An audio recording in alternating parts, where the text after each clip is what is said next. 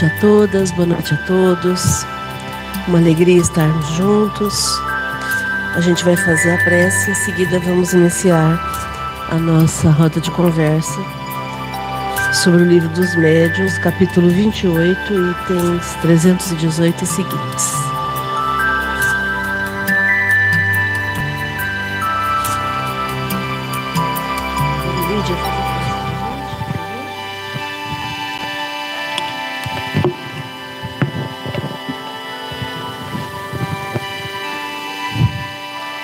Gratidão, Senhor Jesus, por mais uma noite, por podermos compartilhar esses com todos os nossos irmãos encarnados que estão aqui e os desencarnados também. Que seja uma noite aproveitosa na primeira parte e na segunda parte também, que nós podemos aprender o máximo para o nosso adiantamento, para a nossa evolução aqui na Terra. Que Jesus nos abençoe. Muito obrigado, Senhor.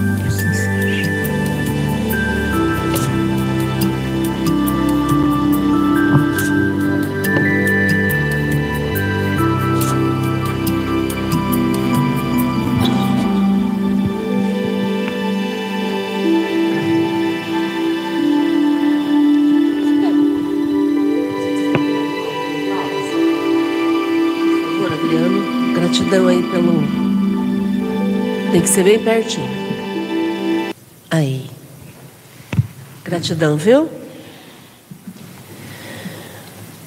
Bom, a gente está falando sobre charlatanismo e embuste na reunião mediúnica, na comunicação mediúnica. E aí nós vamos continuar agora o 318. Quem começa lendo, por favor?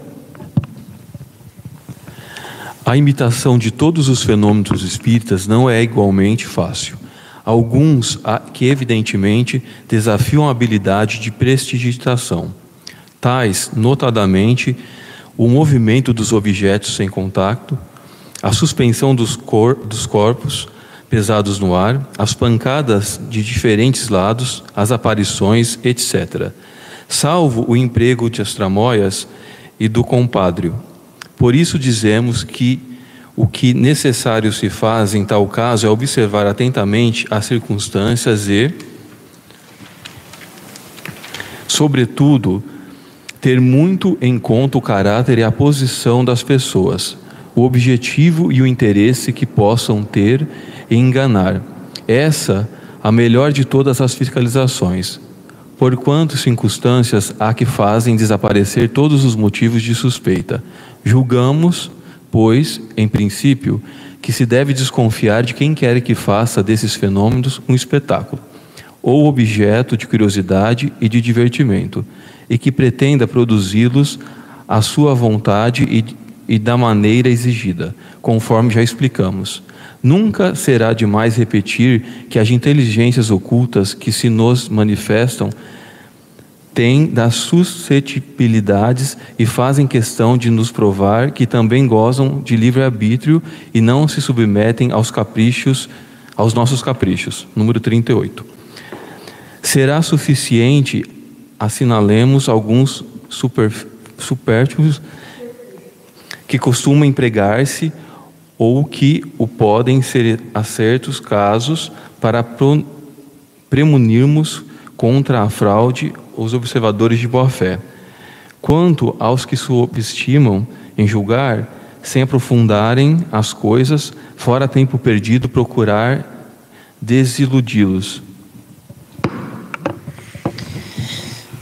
O item 38 que ele pede para a gente ver aí, é, lá no comecinho, no capítulo 4, ele fala do sistema do charlatanismo. Então, ele vai falar especificamente do charlatão, né? Nesse 318, então, Kardec está colocando que imitar o fenômeno espírita em si não é, não é, não é uma tarefa muito simples. É, tem pessoas que têm a habilidade da prestidigita, prestidigitação, que é essa capacidade de iludir né, com as mãos, com o uso do corpo. É, tem pessoas que são rápidas, são hábeis. Né? Quem que não se lembra do Mr. M, né? A gente que. Quem tem a minha idade vai se lembrar do Mr. M. Né? Mas na, na, no século XIX, haviam é, muitos shows, né, muitos espetáculos com, com shows de prestidigitação e de ilusionismo. Tem filmes, inclusive, sobre isso, né? É, então, levantar o objeto, um objeto pesado no ar, fazer pancadas dos, de, várias, de vários lados, fazer aparições, isso tudo são fenômenos físicos e que nem sempre é fácil de imitar. Mas quando o, o mágico é bom, ele consegue fazer. E aí o que ele coloca aqui? Ele emprega a tramóia e ele emprega o compadrio. O que é o compadrio? Sempre tem alguém para dar assessoria. Sempre tem alguém para distrair a plateia, para o pessoal não prestar atenção no que está acontecendo. Então, é, quando, quando se tem essa associação de alguém que é bom na prestidigitação junto com alguém que é o cúmplice, eles conseguem fazer. E aí, então, como é que a gente faz para desmascarar quando é alguém que está enganando? É o que o Kardec sempre coloca: observar a circunstância que está acontecendo o fenômeno, observar o caráter de quem está fazendo. Caráter é característica, como é que a pessoa é, né? Não estou falando de, de rosto, estou falando de, de comportamento, né? observar a posição daquela pessoa. Por que a posição é importante? Porque uma pessoa que tem uma posição importante não vai se prestar a enganar ninguém. Porque se ela enganar e for descoberta, ela vai ser desmascarada. Então a posição da pessoa é importante. Porque quando é alguém que não tem nada a perder, ela pode enganar a torta e a direita, né? Então a posição da pessoa e aí o objetivo e o interesse. Então, o que, que ela quer com aquele ato e o que, que ela ganha? Qual que é o interesse que ela tem? Porque se ela tiver interesse, por exemplo, financeiro, né, enganar, lembram daqueles filmes que vendiam elixir para tudo? Né, imagina, é, é, se hoje o tratamento médico muitas vezes não é disponível para todo mundo, imagina isso há 200 anos atrás. Então, alguém que de repente sabia fazer um elixir falava que curava tudo, né? Então, esse tipo de situação, é, para enganar alguém, sempre vai ter um interesse por trás, né? E aí ele coloca que essa é a melhor é, fiscalização que a gente pode fazer. Então, observar a circunstância em que está acontecendo, observar o caráter da pessoa que está fazendo, a posição que ela ocupa, o que, que ela quer com aquilo e qual que é o interesse que ela vai ter, o que, que ela vai ganhar com aquilo. Né? Aí a gente consegue ficar criterioso para não aceitarmos qualquer coisa. E aí o Kardec coloca também que, em tese, né, em princípio, a gente tem que desconfiar da, de toda pessoa que faz um espetáculo. Né? Quando a gente teve aquele médium aqui no, no GEOL que era é, é, que atraía muita gente com, com a mediunidade dele, era um espetáculo. Né? Então lotava a casa. Né? Quem que estava aqui naquela época? Lotava, não lotava? Né? E aí falava, fazia revelações. Né? Então é, é, sempre um espetáculo. É, ou é um espetáculo, ou é um objeto de curiosidade, ou é um objeto de divertimento. Né? E aí, quando a pessoa garante que vai ter o fenômeno porque ela quer fazer o fenômeno, Desconfie também, porque os espíritos não são nossos funcionários, eles não estão à nossa disposição. Eles têm livre arbítrio e eles não vão aceitar se submeter à nossa vontade.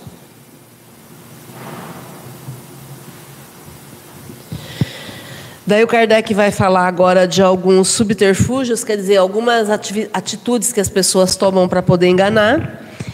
E aí, ele diz que quando a gente. E aí, por outro lado, se alguém não quer analisar e já quer julgar, sem se aprofundar na análise do fenômeno, aí não tem mais o que fazer. Porque aquela pessoa que já está com uma ideia preconcebida de que todo fenômeno espírita é falso, a gente não vai conseguir convencê-la de nada, ela já decidiu. Para ela, já tá, decidiu que, que não vale. Né? Comentários? Perguntas? Você quer ler para a gente? Vamos dar boa noite a Silvinha Gonçalves. Boa noite, Silvinha. Se alguma dúvida, se manifeste aqui, faça pergunta. Por enquanto só tem a Silvinha aqui né? Muito bom. Quem lê o próximo, 319?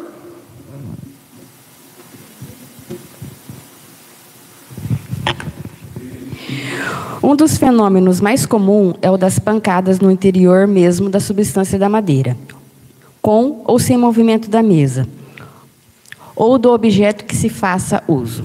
Esse efeito é um dos mais fáceis de ser imitado, quer pelo contato dos pés, quer provocando-se pequenos estalidos no móvel. Há, porém, uma artimanhazinha especial que convém desvendar.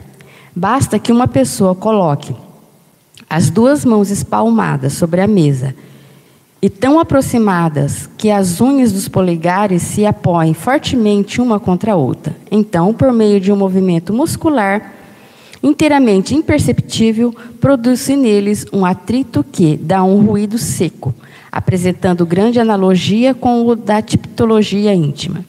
Esse ruído repercute na madeira e produz completa ilusão. Nada mais fácil do que fazer que se ouçam tantas pancadas quanto se queiram, o rufo do tambor, etc., do que responder a certas perguntas por um sim ou um não, por números ou mesmo pela indicação de letras do alfabeto. Estando-se prevenido, é muito simples o modo de descobrir a fraude ela se torna impossível desde que as mãos sejam afastadas uma da outra e desde que se tenha a certeza de que nenhum outro contato poderá produzir o ruído. Além disso, as pancadas reais apresentam essa característica: muda de um lugar e o timbre, a vontade, o que não pode dar-se quando deriva de causas que assinalamos, ou a qualquer outra análoga. Assim é que deixam a mesa para se fazer ouvir noutro móvel qualquer, com o qual ninguém se acha em contato, nas paredes, no forro e etc. E respondem a questões não previstas. Veja-se o número 41. Então, ele está falando aqui que a, essa das pancadas é um dos mais fáceis de imitar, entre aspas, né? Porque a, as pancadas re, reais, ele vai fazer a pancada na mesa, na parede, em outro lugar. E quem está fazendo a fraude vai conseguir fazer só na mesa e não vai responder as perguntas como seria se fosse feito nas perguntas realmente o espírito respondendo com sim, não, conforme quantas pancadas respondia sim, quantas pancadas respondia. Já o, o prestidigitador não vai conseguir fazer essa imitação. O item 41 que ele pede para a gente olhar é o sistema do músculo estalante, que é isso que o Kardec explica lá, que o ruído é feito por essa movimentação das mãos em cima da mesa. Vamos lembrar que a mesa naquela época era de madeira, né? não existia o plástico ainda. Então, é óbvio que tem que ser numa mesa de madeira para fazer esse tipo de fenômeno aqui, né? E a gente recomenda não brincar com isso, porque se a gente começa a brincar com o fenômeno espiritual, pode ser que alguém tope brincar. Né? Então eu faço, eu faço a ligação, eu faço a chamada, alguém atende do outro lado. E aí depois eu vou ficar é, numa situação difícil, porque eu quero parar, mas o outro lado não quer. Né? Então, nem por brincadeira a gente tem que ficar tentando fazer esse tipo de coisa. Isso não é medo, não, tá, gente? Porque é, o que a gente está tá colocando é a explicação do fenômeno, é a vivência, é prudência. Não, aqui é que ele fala aqui que os ruídos podem ser do forro, na parede. Gente, lembrando que em casa velha acontece esse ruído e não é espírito, não, é a madeira se dilatando mesmo. Casa velha, cimento, né, concreto. É móveis também que, que, que, são mais, mais velhos, né? Rato também, insetos, né? É, é, é, barata, tem, tem tudo isso. Tem tudo isso. A gente sempre tem que pensar primeiro na explicação física. Né? É, aqui no GEO a gente sempre fala isso. A gente tinha uma geladeira batendo na parede do outro lado dessa parede aqui. Né? Quando a gente reformou o fundo, nós colocamos a cozinha na salinha ali. E estamos aqui na reunião mediúnica, todo mundo em silêncio e de repente batia na parede. E aí a Regina percebeu que era cadenciado. Então era de tempos em tempos, até que ela foi lá, abriu a porta e viu que coincidia com o ligar o motor da geladeira. a geladeira encostada na parede. Era um espírito gelado. ai, ai. Então sempre comecemos pelas coisas mais simples, para depois pensarmos no, no plano espiritual, né? Comentários, perguntas? 320. A escrita direta ainda é mais facilmente imitável. Sem falar dos agentes químicos bem conhecidos para fazerem que em, um em dado tempo a escrita apareça no papel branco, o que se consegue impedir com as mais vulgares precauções, pode acontecer que, por meio de hábil escamoteação, se substitua um papel por outro. Pode dar-se também que aquele que queira fraudar tem a arte de desviar as atenções enquanto escreva com destreza algumas palavras. Alguém nos disse ter visto uma pessoa escrever assim, com um pedaço de ponta de lápis escondido debaixo da unha. Então, olha só, a escrita direta normalmente é assim: a gente pega uma. numa reunião mediúnica, pega uma folha de papel em branco, dobra ela, Aí coloca dentro de uma caixa, tranca, ou de uma, de uma gaveta, tranca. Então ninguém vai mexer naquele papel. Aí a gente faz a reunião mediúnica, quando a gente abre aquela gaveta, tem uma mensagem escrita ali. Então, esse é o fenômeno da escrita direta. Né? Não, tem, não tem contato de nenhum médium com aquele papel no momento da escrita. Mas é óbvio que o médium doou fluido no ambiente e é esse fluido que é usado para acontecer a escrita, porque vamos lembrar que o fenômeno mediúnico não é mágica, né? Ele tem que partir de alguma coisa. É, lembra da aula de química, de biologia? O nada não pode produzir coisa alguma. Lembram dessa aula de biologia? Né? Então, toda vez que a gente tem alguma coisa, essa coisa vai produzir outra coisa. Então, até sujeira. É, se você deixar panos velhos ali, aqueles panos velhos com a sujeira vão atrair insetos. Então, nada não produz coisa alguma. A gente precisa de uma matéria. É o que a gente chama de ponderal, né? que, é, que, que pode ser pego, pesado, pode ser ponderado. Né? É, o que ele está falando aqui de fraude, que não é a escrita direta, é você pegar uma folha e preparar essa folha quimicamente antes e deixar lá escrito alguma coisa, daí você apaga com limão. Lembram dessa experiência do limão, né? Ou passa o limão depois, não lembro.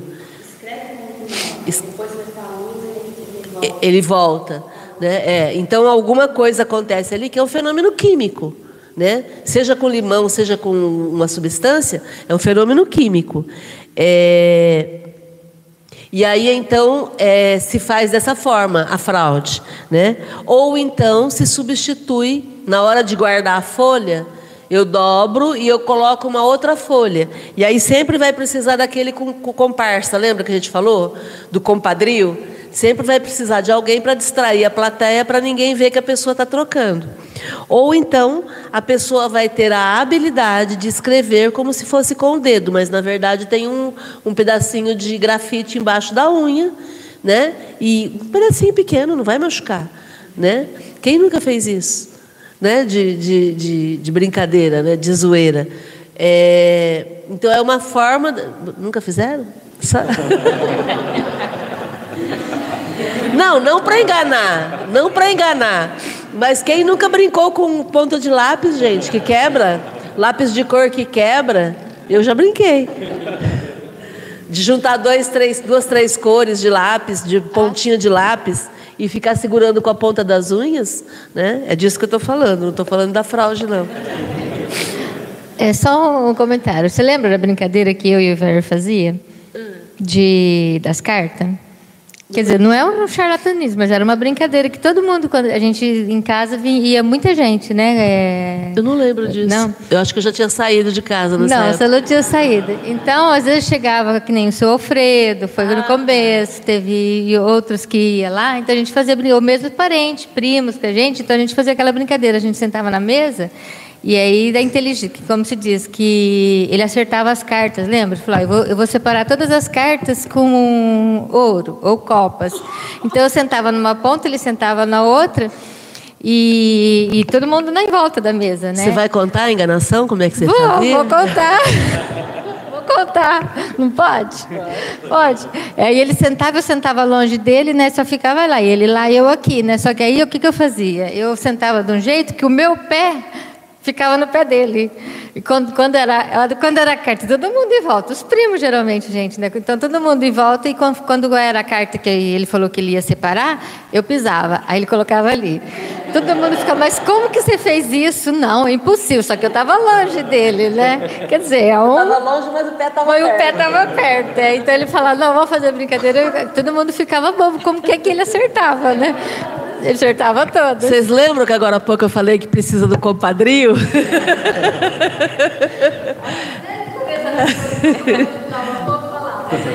é disso que se trata, gente. Isso tem muito também lá na Avenida Paulista. Lá na Avenida Paulista tem muito do pessoal fazendo adivinhação ali nas barras. Esconde a bolinha e sempre tem alguém que, que ajuda e tudo mais, né? É... E aí, então, nesse caso específico aqui, a pessoa tem que ter a habilidade de, de escrever sem que ninguém perceba. Do mesmo jeito que tem o ventríloco que fala sem mexer a boca e por aí vai, né? É, Evandro, boa noite, Evandro, diretamente de São Paulo, campeão. Bem-vindo. A Silvia dizendo, sim, cuidado também com a tábua Ouija e a brincadeira do copo. Exatamente, a gente sempre fala aqui sobre isso. A tábua Ouija é vendida em loja de brinquedos para crianças. Né? Quantas vezes a gente vê esse tipo de coisa? É, e tem um monte de filme, todo ano tem filme novo sobre esse, esse tema. Né? Mas o grande problema é que ela acaba mexendo com o processo mediúnico. Né? E aí a gente acaba perdendo o controle do que vai acontecer. E a famosa brincadeira do copo, que eu não recomendo para ninguém nunca, porque não é uma brincadeira, né? é uma evocação através da mediunidade. E, e a gente fala sobre isso, nós já falamos muitas vezes, o, por que, que a brincadeira do copo tem tanta apelação com as crianças, com, com os adolescentes? Porque eles estão com os hormônios a mil. E a mesma glândula que cuida da sexualidade, quando eles estão com o hormônio a mil, é a glândula que cuida da sexualidade. Então, a, a, da sexualidade é a que cuida da mediunidade, que é a, a glândula pineal. Então, é, acontece ali um afloramento da sexualidade junto com o afloramento da mediunidade. E aí a pessoa está com tudo a mil no corpo dela, e aí vai usar isso na hora da, da brincadeira do copo. A energia que é colocada na brincadeira é muito intensa. Então a gente necessita ter esse cuidado e, inclusive, a fazer esse acompanhamento do que os jovens estão fazendo, porque os relatos que a gente ouve são muito complicados, sabe? Com relação ao uso da mediunidade de forma é, imprudente, é, sem nenhum tipo de conhecimento, como se fosse uma brincadeira mesmo. Né? Não, não faz o mínimo sentido. Né? Muito pelo contrário, é, a, a mediunidade aflorada na adolescência, ela não precisa ser trabalhada na adolescência. O adolescente pode dar uma estagnada no processo mediúnico, e aí ele vai estudar, vai, vai cuidar da vida dele, vai definir o que ele vai fazer, vai estudar, vai namorar, vai, vai poder seguir a vida dele. E depois, mais tarde, ele pode retomar a mediunidade com tranquilidade, sem precisar adoecer, sem precisar ter medo. Né? É assim que a gente sempre orienta a mediunidade no, nos jovens. Né? Aqui temos várias pessoas que vivenciaram isso ou na família ou com algum, ou com algum conhecido. Então a gente sempre lida com isso com tranquilidade. Vou dar boa noite só para o Uraí Barroso, que também entrou aqui. Seja bem-vindo. É, então, e falando dessa brincadeira do copo, eu lembro da minha filha, quando a gente morava lá na Ilha Solteira, ela chegou uma vez falando para mim da, do compasso. Eles faziam com o compasso. Compasso? É, com o compasso. O compasso girava assim. Ela falou, mãe, mãe, o compasso. Aí eu já peguei, já falei para ela E ela, eu tive que fazer exatamente isso aí que você falou, porque a mediunidade muito aflorada, sabe? E aí ela foi, a gente foi numa casa espírita, e eles foram conversando com ela, essas coisas assim. ela, eu sei que deu um tempo, agora está voltando, também já está com 30, né? Agora já tá, a coisa já está tá pegando, mas mesmo assim ainda está suave, né? Não, é, essa do compasso é da minha época. A gente fazia realmente na escola. Tá. Isso aí é.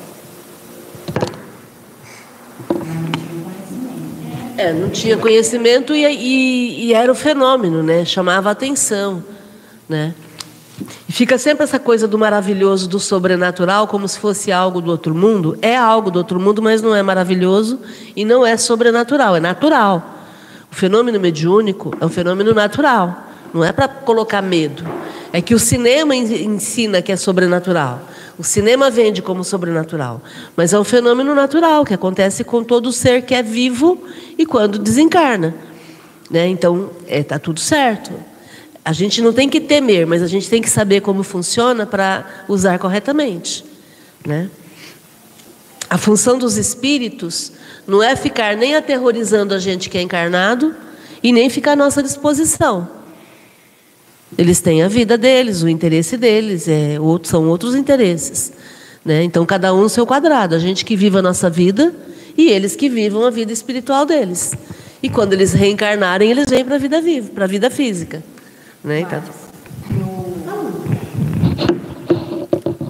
Eu eu tenho uma coisa comigo também, é que o cuidado da gente, às vezes, ah, porque eu estou começando a trabalhar minha mediunidade, ou já é um médium, ou é, é, começa, ah, eu vou fazer uma.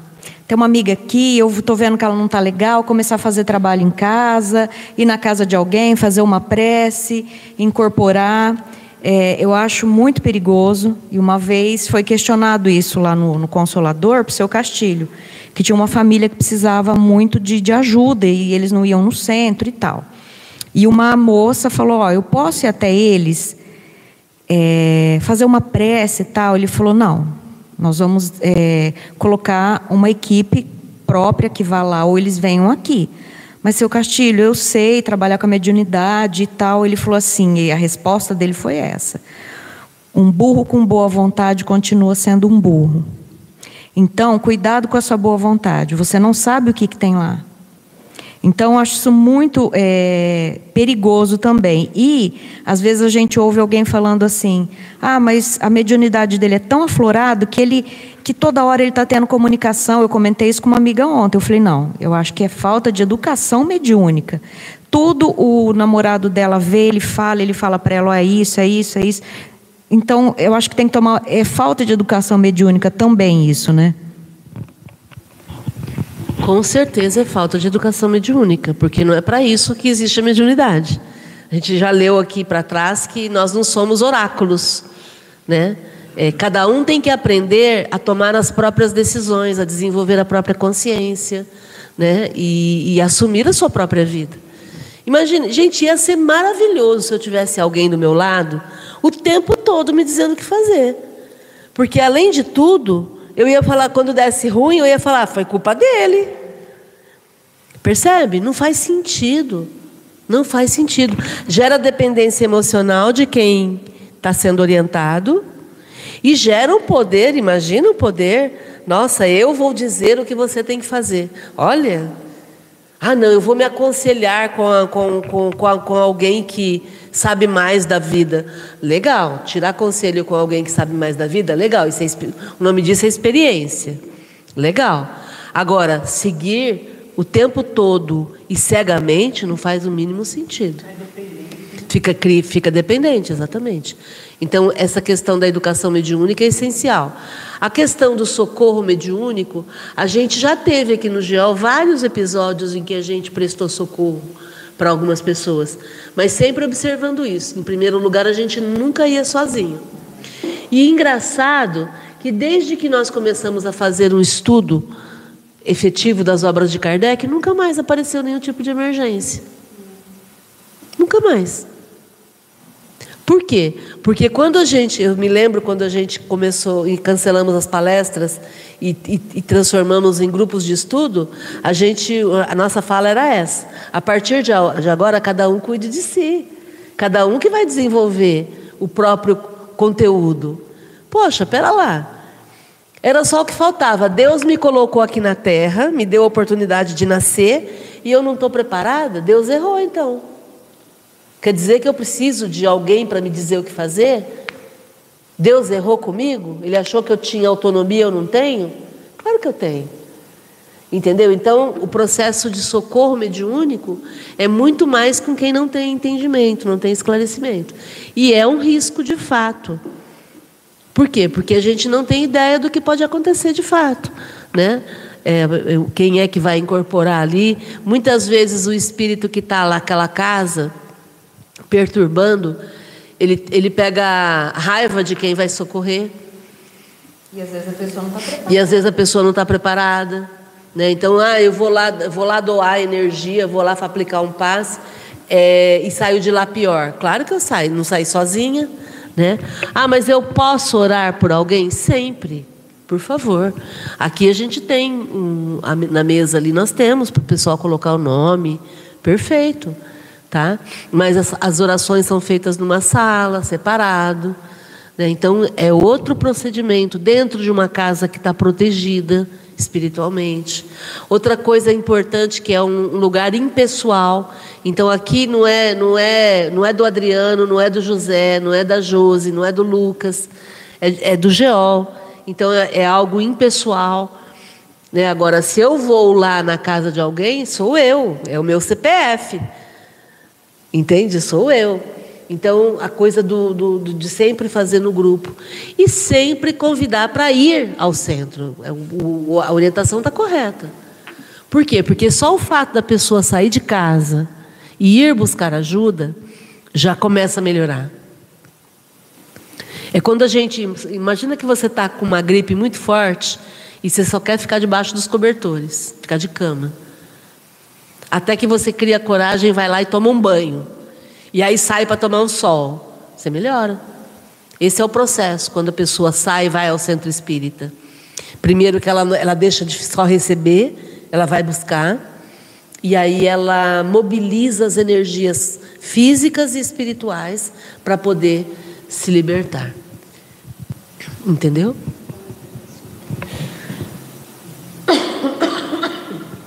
A Silvia comentando bem pontuado sobre o trabalho mediúnico em casa.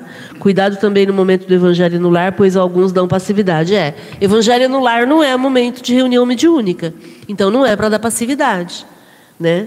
Perfeito. É... E vamos lembrar que antigamente as reuniões mediúnicas aconteciam nos lares. Né? É, o centro espírita é um fenômeno do século XX. No começo do século XX, as, as reuniões aconteciam em casa. E até hoje, muitos centros espíritas em Rio Preto pagam aluguel.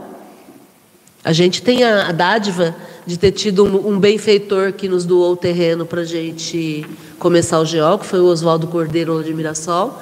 E depois nós tivemos inúmeros outros benfeitores que nos auxiliam financeiramente. Né? É, ultimamente temos o Antônio Carlos Gustinelli, que tem sido um, um provedor fantástico aqui no GEOL, é, reformou todo o nosso prédio e, e, nos auxilia financeiramente com a manutenção da casa. Quer dizer, nem, nem, nem todo mundo tem isso. Né? Então, durante muito tempo, os centros funcionavam nas casas mesmo. Mas, mesmo quando funcionava nas casas, era muito comum a família separar um cômodo específico para isso. Né? Por quê? Porque tem a questão do ambiente mesmo, que interfere. Né? Comentário, gente.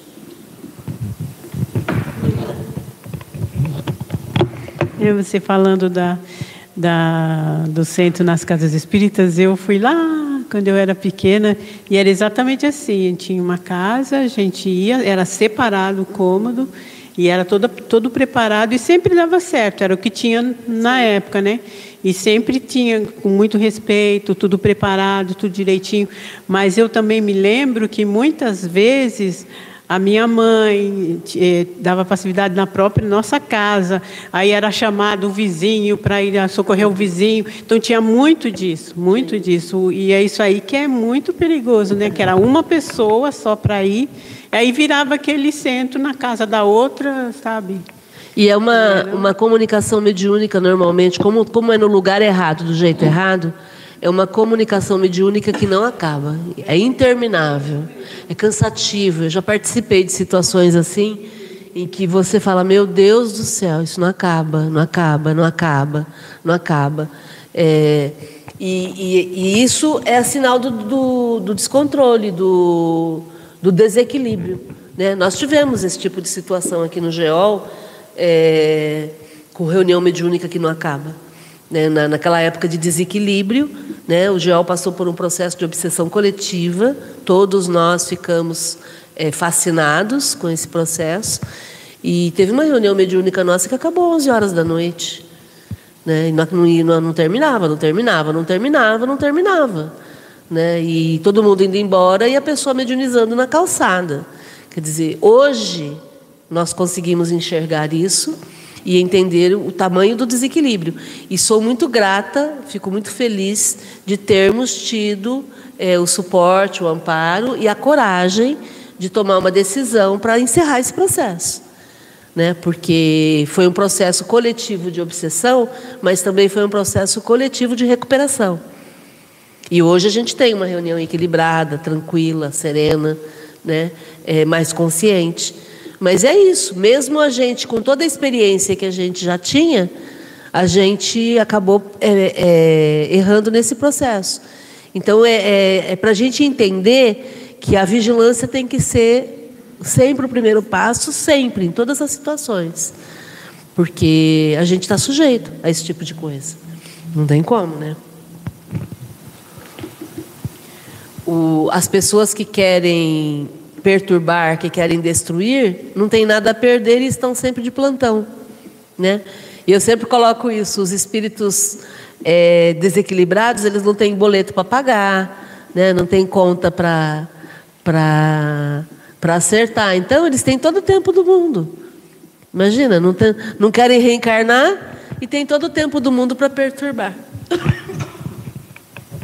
Ô, Márcia, essa questão do, dos espíritos, é, eu vou falar de mim, né? Como que eu vejo? É, quando a pessoa, é porque conheço, né? Pessoas assim que, ah, é, tudo é espírito, tudo é espírito. Então eu acho assim que o espírito tem mais o que fazer. Não é, ele não fica ali, né? É, é, é, vivendo ali com a gente. Então eles têm mais o que fazer.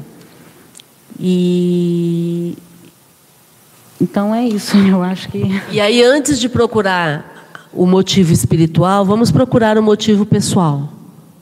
Entendeu? Só que quando a gente fala isso, a pessoa se melindra.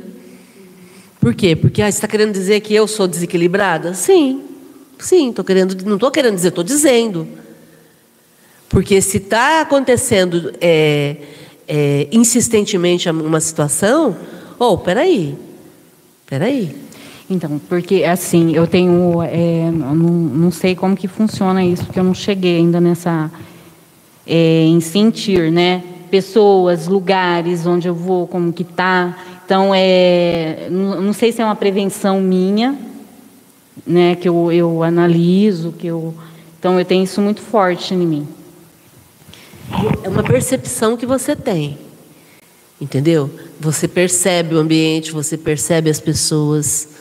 Você percebe a intenção, entendeu? Isso é um, uma capacidade que você desenvolveu e que pode vir a se tornar algo mais mediúnico cada vez mais, entendeu? Mas começa pela tua percepção, entendeu? Você desenvolveu isso ao longo das existências, talvez por necessidade, né? Talvez por apanhar da vida. É porque é uma coisa assim muito forte e agora está ficando mais sabe? Mais visível. Então, mas eu não levo é, muito para o lado espiritual, né? Eu falo assim, ah, não, é porque eu presto muita atenção, eu... analiso bem, que nem eu vou fazer um trabalho, é, primeiro eu faço um trabalho assim com, com a pessoa, tá. entendeu? Aí eu decido, estou falando do profissional porque eu faço muito isso. Eu decido se eu vou trabalhar com essa pessoa ou não. Então é isso. E você tem todo o direito de usar isso a seu favor. Qual o problema? Você tem todo o direito. Entendeu? Ah, mas está usando, tá usando seus dons mediúnicos. Você não está prejudicando ninguém. Você está usando para você poder desenvolver a percepção do outro. Qual o problema? Entendeu? Tá tudo certo. Você não está prejudicando, você não está usando para enganar. Você está usando para ver o que, que você vai fazer com a tua vida. Perfeito, não vejo nenhum problema. E também não está cobrando por isso. É, e é por isso que fala, né, que, que a gente estuda que todos somos médiums. Uns mais ostensivamente e outros menos. Mas todo mundo usa a sua mediunidade, mesmo que inconsciente. Ah, olha, eu vou fazer isso. Não, não vou fazer isso. Quer dizer, é, foi um insight que você teve, e isso é mediunidade. Agora, é, que nem assim, tem pessoas que têm mais ostensiva, que já tem aquele contato, que já conversa, que já ouve. Isso é tal ostensivo, mas todos somos médios, todos somos, né? Intuição é uma. Desenvolvimento da intuição. Né? Uma cozinheira que está fazendo um prato e ela tem todo o conhecimento. E aí, de repente, na hora de fazer, ela fala: ah, Acho que eu não vou fazer isso assim, não, vou fazer de outro jeito. E ela vai lá e muda e não sei o quê e dá super certo.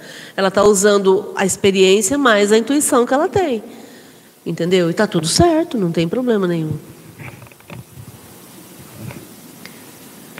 Algum comentário? Rê? Só boa noite da Helenilda. Boa noite, Helenilda. Seja bem-vinda lá de Salvador.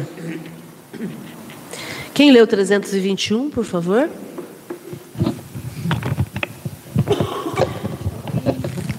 Não, 20 já leu. 321. O fenômeno do trazimento de objeto de, de fora para o lugar onde se efetua a reunião. Não se presta menos a trapaça e facilmente se pode ser enganado por um escamoteador mais ou menos destro, sem que haja mistério, se trate de um prestidigitador profissional. No parágrafo especial que acima que acima inserimos, item 96. Os próprios espíritos determinaram as condições excepcionais em que ele se produz. Donde lícito é concluir-se que a sua obtenção facultativa é, é fácil, é fácil deve, quando nada ser lida por suspeita, a escrita direta está no mesmo caso. Então, o fenômeno de trazer objetos, vamos lembrar que toda vez que um objeto aparece no lugar, é, os espíritos não fazem mágica, a gente já falou sobre isso. Esse objeto é trazido de algum lugar. Tá? Então, normalmente eles vão pegar um objeto que ninguém vai sentir falta, que não vai fazer falta para ninguém, e vão trazer o objeto. Tá tudo certo, não tem problema.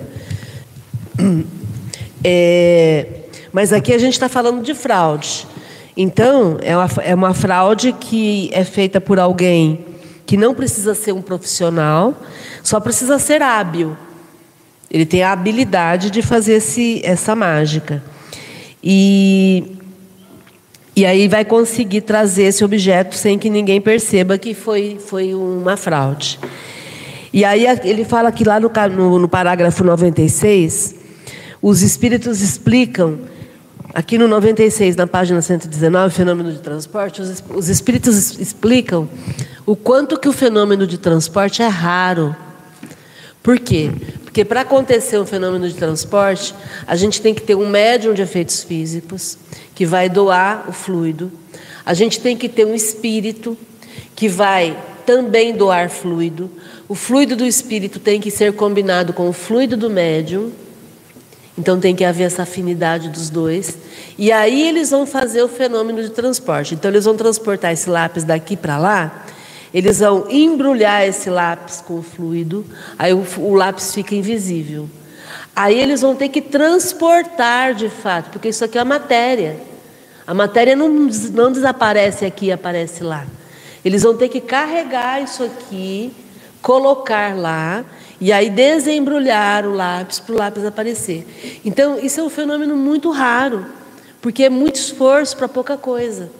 Para que, que eles vão fazer isso? Para convencer a gente? Aí a gente volta naquela história que falamos agora há pouco. Os espíritos não estão aqui para trabalhar para a gente. Então, qual que é o objetivo? É um objetivo nobre? Ok, vale. Mas é, um, é só para convencer o grupo GEOL, para convencer o pessoal do GEOL? Ah, para! Entendem, gente? Então, aqui no 96, ele fala do, do sobre a intenção, ele fala do, do, de como, como esse processo acontece. E aí, então, a gente vai ter esse outro exemplo que ele está colocando aqui, que é a fraude. Então, o fenômeno de trazimento de objetos só acontece em, em condições excepcionais. E aí ele coloca: donde lícito é concluir-se que a sua obtenção facultativa e fácil deve, quando nada, ter sido por, por ter tido tida por suspeita. Então, se alguém fala que traz lápis toda hora, a gente tem que suspeitar. Porque isso não é não é tão simples assim. E a escrita direta ele coloca que ela está na mesma situação. Alguém que fale que faz fenômeno de escrita direta à torta e à direita, não, não é assim não. São fenômenos muito específicos que dão muito trabalho e que tem que ter toda essa combinação. Ok? É o que a gente chama de custo-benefício, né? Custo-benefício fica muito caro. Comentários? A Silvia dizendo. Márcia, quando há uma movimentação de objeto, é mediunidade de transporte e de efeito físico? Então, a, a, o trazimento de objetos ou a movimentação de objetos é efeito físico. É esse tipo de mediunidade. Ah, mas eu não tenho mediunidade de efeito físico. Às vezes a pessoa tem, mas não sabe. Entende? Tem muita cozinheira boa que tem mediunidade de efeito físico. E não sabe, porque ela pega lá dois, três ingredientes, ela transforma aquilo numa coisa tão saborosa tão palatável, tão bom, que dá sustância. E o contrário também. Pega lá uns ingredientes super legais e faz uma comida, uma gororoba horrível. Né? Por quê? Porque está transformando a matéria. Entende? Minha mãe é médium de efeito físico. né? Então, é, eu tenho dois casos bem interessantes, descartada toda a possibilidade de ser algo do ambiente, e até hoje não sei se a espiritualidade se utilizou dos fluidos do ambiente ou se também de um médium de efeitos físicos. É, vamos lembrar que a mediunidade de efeito físico, o médium não precisa estar presente. Ele tem que ter passado por ali. Né? Então, muitas vezes o médium passou por ali, doou o fluido e foi embora. Ou é o vizinho, né, que não está ali, mas é teu vizinho. Né? E o fluido está ali disponível e é utilizado. Muito bom. Comentário, gente.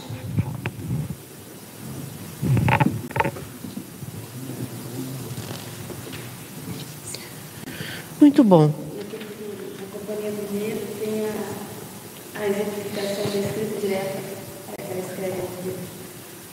Na companhia do medo.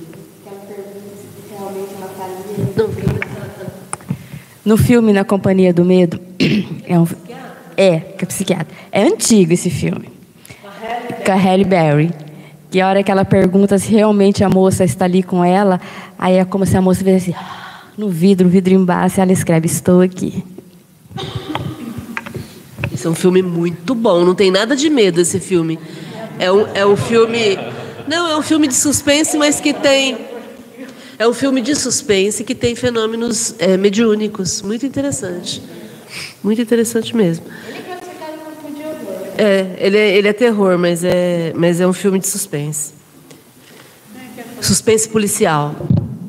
É, você falou da, na Companhia do Medo. Eu ia fazer um comentário, peraí. Mas fugiu, daqui a pouco eu pego de volta. Daqui a pouco aparece. É, então, é que nem como uma mãe, né? Eu lembro da gente pequena, muitas vezes com dificuldade, tinha só aquilo ali. A mãe misturava aquele fubá naquela e, dá, e sustentava seis, seis, oito bocas. E era o que? A água com fubá. E sustentável, a gente ia dormir bem, felizinho, com o buchinho cheio. E era gostoso ainda. Ela fazia um bolinho que até hoje eu não consegui fazer, porque o que ela usava era água e, e açúcar e, ela, e, um bolinho de fubá frito. Menina, eu, eu tenho essa memória gustativa.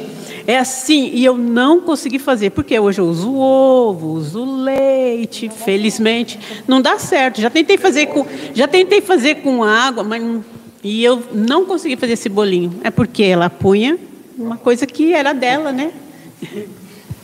É, mas que também a gente pode colocar e tentar, porque sua mãe era médium, você é médium, quer dizer. Eu sempre lembro do pão feito com água que a comunidade Sol fazia para vender, você lembra? Gente, que pão bom aquele pão feito com farinha e água, porque eles não têm é, é, outras coisas lá. Não tem ovo, não tem leite, né? E eles têm uma receita de pão com farinha e, e água que é espetacular. É, na... Você tem a receita? Ou oh, então passa para todo mundo. Então, por favor. Gente, depois a gente vai disponibilizar nas receitas do GEOL. o pão é muito bom. Não adianta. Dez pessoas podem fazer a mesma receita com os mesmos ingredientes. Não fique igual. Tá, legal. É semelhante, mas igual. Precisa ver um bolinho de polvilho que ela faz. Nossa, José hoje está fazendo propaganda da Dona Lídia. Gente, terminando aqui, todo mundo vai para casa da Dona Lídia que nós vamos comer. Também faz, é. Dona Lídia. Espera só um pouquinho, gente, só um minutinho. E falando né, do fluido, essa receita feita pela comunidade, muitas vezes era trocado o cozinheiro. E faziam a mesma receita e sempre a receita ficou boa. Então, quer dizer, existe um fluido ali sendo colocado que está sendo usado ali para aquele pão, né? E a gente, e, e nós queremos provocar todos nós Queremos provocar todos nós para que a gente possa produzir com o nosso fluido, porque é fantástico o fluido da comunidade Sol e cada um aqui também tem o seu fluido que pode ser utilizado, né? Fala, Natanael. Não, é o Lucas. Fica bom também. bom, é o seguinte, o, a Jo quer te fazer uma pergunta assim. Eu, eu vou perguntar, e vou falar o que eu acho, eu gostaria de ser Sou eu. Mas era, é ele que quer perguntar, mas ele não quer falar. Nós assistimos um filme na época, infelizmente a gente assistia terror. E nós assistimos um filme e foi muito pesado, mas naquele dia foi um específico. Quando terminou o filme, eu fiquei tão mal. Isso foi mais ou menos em 2012, tão mal. E falei para ele, eu falei, ó, não vamos mais assistir isso aqui em casa? Nós terminamos de assistir o filme nós fomos para o quarto. O ventilador começou a ter um cheiro de óleo, óleo queimado, e o interruptor da, do ventilador ou da, da luz, ele estourou. Estourou que saiu fogo para todo lado. Resumo. Na minha opinião, foi a energia pesada que, que o filme, porque a gente vivencia aquilo no, no momento que você está assistindo um filme daquele não há necessidade de ter um médium na casa para acontecer um efeito desse. Não é necessário acontecer, existir um médium para acontecer o efeito. É, porque o Não, não. A energia em si, ela, ela não é nem boa nem ruim. Você produz o, o ectoplasma. O ectoplasma está aqui. Se ninguém acionar, tá tudo certo. Mas eu assisti um filme daquele, eu não sei Eu particularmente não não acredito que seja o tipo de filme. Porque nós já discutimos muito isso aqui no GEOL, né? Ah, porque a energia do lugar, ah, porque a, a, a, energia da situação. A gente até falou assim, ah, eu não gosto, uma pessoa falou assim, ah, eu não gosto de ir em motel. Não vou em motel porque a energia do motel é muito baixa, muito ruim. Né? A sexualidade é um, algo biológico, é algo maravilhoso. O sexo é algo muito bom. É, no, no, lugar certo, na hora certa, com as pessoas certas, ok. Então eu não vou no motel porque o motel é um lugar muito ruim, tá? Mentira. Porque eu posso fazer uma zoeira sexual no hotel cinco estrelas. E aí? Aí pode? Ou mesmo dentro de casa. Ou mesmo dentro de casa. Entende? Aí pode? Então não é o lugar, é a intenção. Sempre vai ser a intenção. Então, eu adoro assistir filme de terror, adoro assistir filme, filme de suspense. Eu, é, eu entendo assim: a gente precisa saber o que você está fazendo. Né? Então, por exemplo, a Mansão, Mansão Rio, né? que foi uma série da Netflix. Eu assistia de dia. Por quê? Não, estou dizendo. Eu assistia de dia. Por quê? Porque é um filme, uma série cheia de suspense, de fenômenos sobrenaturais. Eu não vou ficar assistir dormir. Porque eu não vou dormir bem. Entendeu? Mas durante o dia, como um entretenimento, está tudo certo. Qual o problema? Entendeu? Ai, mas tem gente que é sensível. Então, quem é sensível não assista. Pronto. Simples. Do mesmo jeito que se eu sou sensível, eu não posso fazer exercício, não vou fazer exercício que eu vou morrer. Entendeu? Então, é cada um saber do seu limite e cada um fazer as suas escolhas com tranquilidade, sem medo. O que eu não posso acreditar é que vocês provocaram o, o curto-circuito no ventilador. O que eu posso, eu acho muito mais fácil ser o fato de que o ventilador estava tava com problema, ou a instalação estava com problema, ou estava vencida, velha, ou estava com algum problema naquele ponto específico, e coincidentemente aconteceu daquela forma. Eu sempre penso primeiro na questão física. Em relação a esse do ventilador, tecnicamente, o ventilador tem um capacitor e ele fica bem no interruptor mesmo. E alguns ficam em cima. E antes desse, quando esse capacitor ele vai é, queimar, ele vai influenciar na rotação do ventilador e depois ele vai começar a gerar o cheiro de queimado e depois ele pode até explodir, como aconteceu. É, não era um cheiro de queimado, era um cheiro... É, é um cheiro de óleo queimado do capacitor. Então, tecnicamente, isso é, é, é normal acontecer. É o prazo de validade. É, do capacitor, do ventilador, mas pode tudo. Né? Nada como falar com alguém que entende, né? Porque essa é a ideia. A gente sempre parte do mais simples, entendeu? Coincidiu de ser no dia do filme. Entende? Ah, mas o filme pode ter atraído essa situação, ou o filme pode ter apressado esse processo. Gente, se fosse assim, a gente estava porco. A gente estava ferrado. Entende? Porque, meu Deus, mais do que a gente passou nesses últimos quatro anos aí, de tanta pressão, com tanta coisa ruim acontecendo, né? É, e, e mais, a gente é que tem que cuidar da parte física do, do, do, ambiente, né? Do, seja o ambiente móvel, se, tudo, tudo tem um, um, um cuidado. Né? E, e, e, chega o um momento em que realmente é, como ele colocou, é o prazo de validade. Coincidentemente, foi naquele dia que vocês viram o, o, o, o filme. Né? Então, mas não sei se eu vou falar bobagem, mas eu acredito também, sei lá, eu penso assim, que pelo fato dele estarem nessa sintonia de medo, isso também é uma suposição. Pode ser que algum brincalhão, sentindo essa energia de medo deles, é, que eles colocam fermento no seu medo. Você já está com medo, aí eles falam, vamos, vamos, vamos, brincar com ela. Ela acha que nós é que fizemos isso, mas foi um interruptor, entendeu? Ele, eu não sei, eu penso que eles podem ter colocado uma carga maior de medo em vocês, para vocês ficarem nessa situação titubeando e e, o, e o, aproveitando que eles sabem tudo, a situação que o ventilador já iria fazer isso, eles deixaram vocês com esse pensamento para talvez bloquear uma diversão que vocês gostam de ver um filme de terror. Entendeu? Mas não na provocação do fenômeno. Não, é disso não, que a gente está não. falando. Não, eu estou falando O assim- fenômeno, Ah, eles tá, não ela tá- têm essa liberdade de provocar desse jeito, porque senão a gente estava ferrado. Não, mas ela está falando que achou que os espíritos que provocaram. Não, assim, eu. Quando eu terminei de assistir o filme, a gente estava muito nessa de ficar assistindo filme de terror.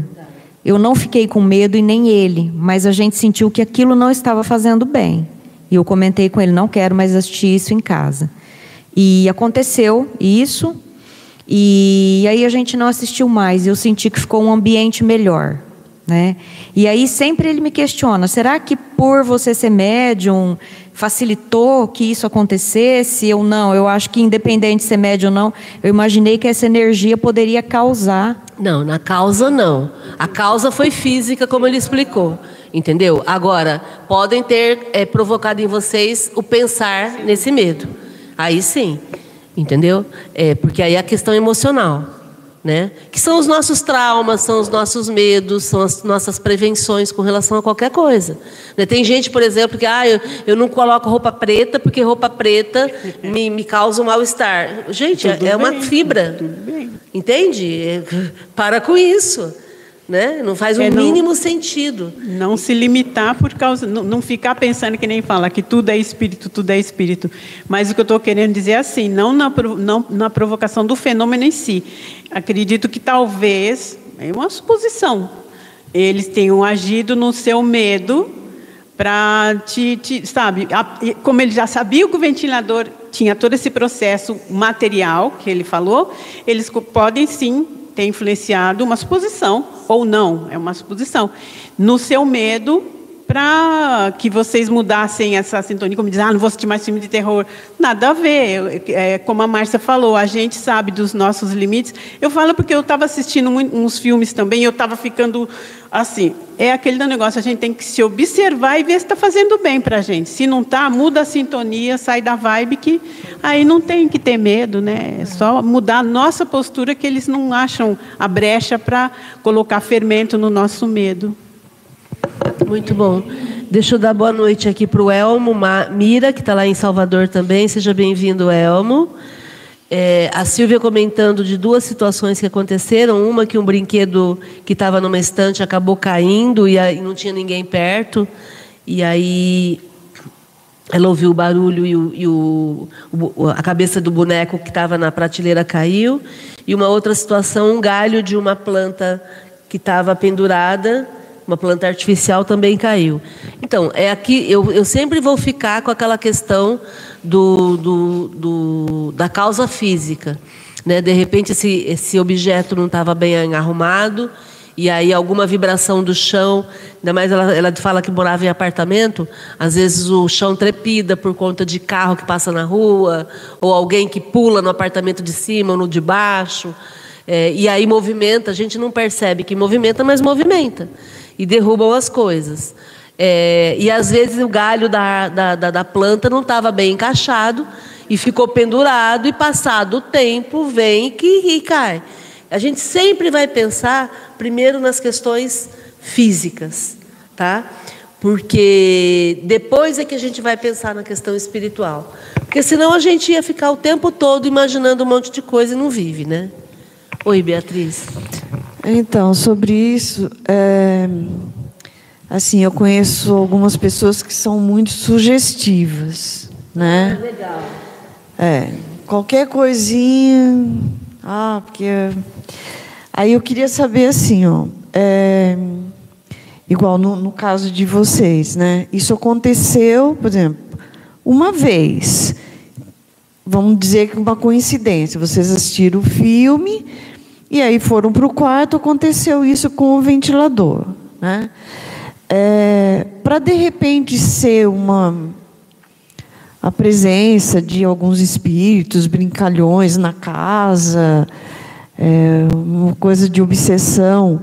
É, esse fenômeno não tinha que acontecer repetidamente, mais de uma vez. Sim. Porque senão é o que você falou. Eu tô à noite naquele silêncio, aí uma, uma porta que às vezes não estava bem fechada bate. Ah, porque tem um espírito, porque hoje eu fui lá no Geol. Uhum. É, então, Esse é o risco. A pessoa É. que é sugestionável, Então. né, ela acaba acreditando sempre no sobrenatural. É. É igual lâmpada fluorescente, né? Na época da pandemia isso aconteceu comigo, né? Ficava, ficava muito em casa e aí eu apagava a luz e olhava, ficava olhando para o teto e aí eu via a luz acesa ainda. É, ela fica. Não, a- ela, ela fica meio acesa, É. bem, né? Aí eu olhava aquilo, aí ia lá no outro quarto, não, no outro quarto não, é só essa lâmpada. Então tem, quer dizer, até que eu percebi que não, tem lâmpadas que tem esse, não sei o que, que acende e apaga, né? Então, quer dizer, é uma característica daquela lâmpada, daquela situação, não tem nada a ver com o espírito. Mas no primeiro momento, quando eu olhei, a primeira coisa, eu falei, ah, meu Deus. Entendeu? Então, se, se a gente, se eu sou muito sugestionável, eu preciso tomar cuidado com isso. Porque em tudo eu vou olhar o lado espiritual. E muitas vezes não é. É, é, na minha casa, os filmes que a gente mais gosta de assistir quando reúne eu e os meus dois filhos é filme de terror. Né? Então a gente já assistiu várias vezes Invocação do Mal, é assim, o, o máximo. E aí o que acontece? Ao invés de ficar com esse pensamento assim, ah, eu, é, de repente a gente pode estar atraindo é, os espíritos, a gente acostumou a assistir esses filmes, porque no final sempre tem uma mensagem assim.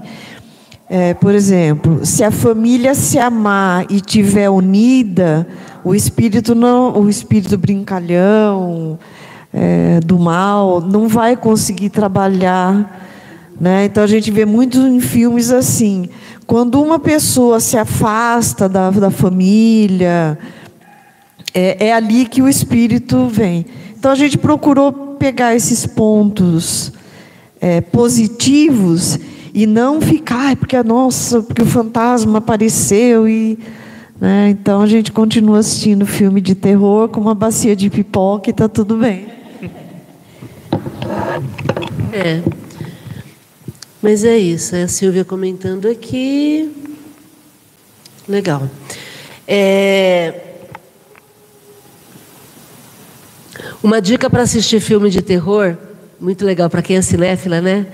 Sempre assista dois passos para trás o filme.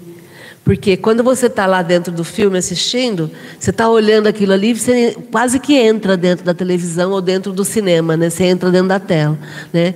Mas quando a gente assiste dois passos para trás, a gente vai. Imagina que você está olhando para a tela, mas você está dois passos para trás. Você vai ver o cameraman filmando, você vai ver o diretor sentado, você vai ver um monte de gente curiosa assistindo, e aí a gente desassocia da situação. O filme de terror só funciona porque a gente tem a associação. Você entra dentro. E outra coisa legal também é tirar o som. Quando você tira o som, você tira o som, acaba o filme. Por quê? Porque a música é que. A finalização do filme é, é com a música.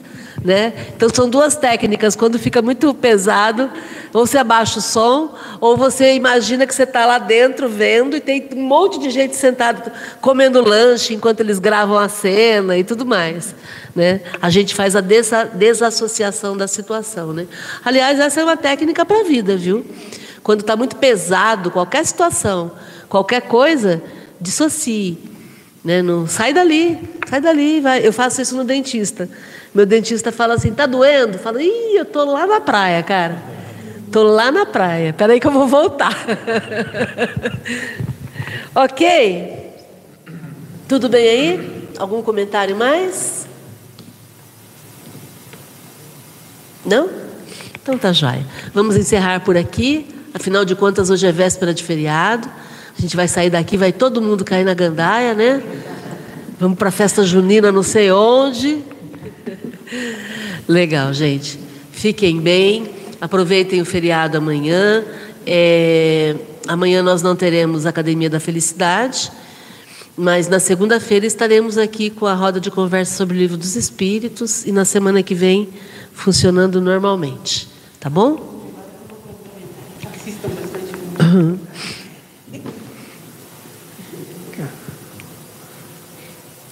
Muito bom, Silvia. É um fenômeno de efeito físico. Legal. Bom, nós vamos agora para a parte prática. Fiquem bem, se cuidem. Até a próxima semana. Tá bom? Gratidão.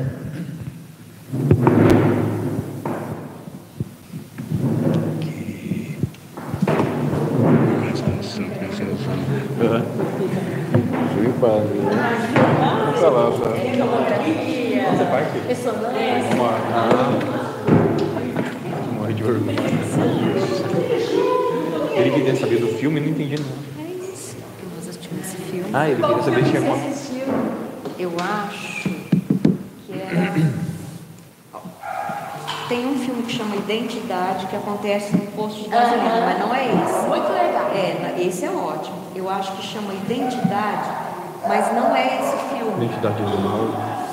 Ele é bem pesado. É, se não me engano, é com aquela sardentinha, gente. Eu adoro aquela. Eu vou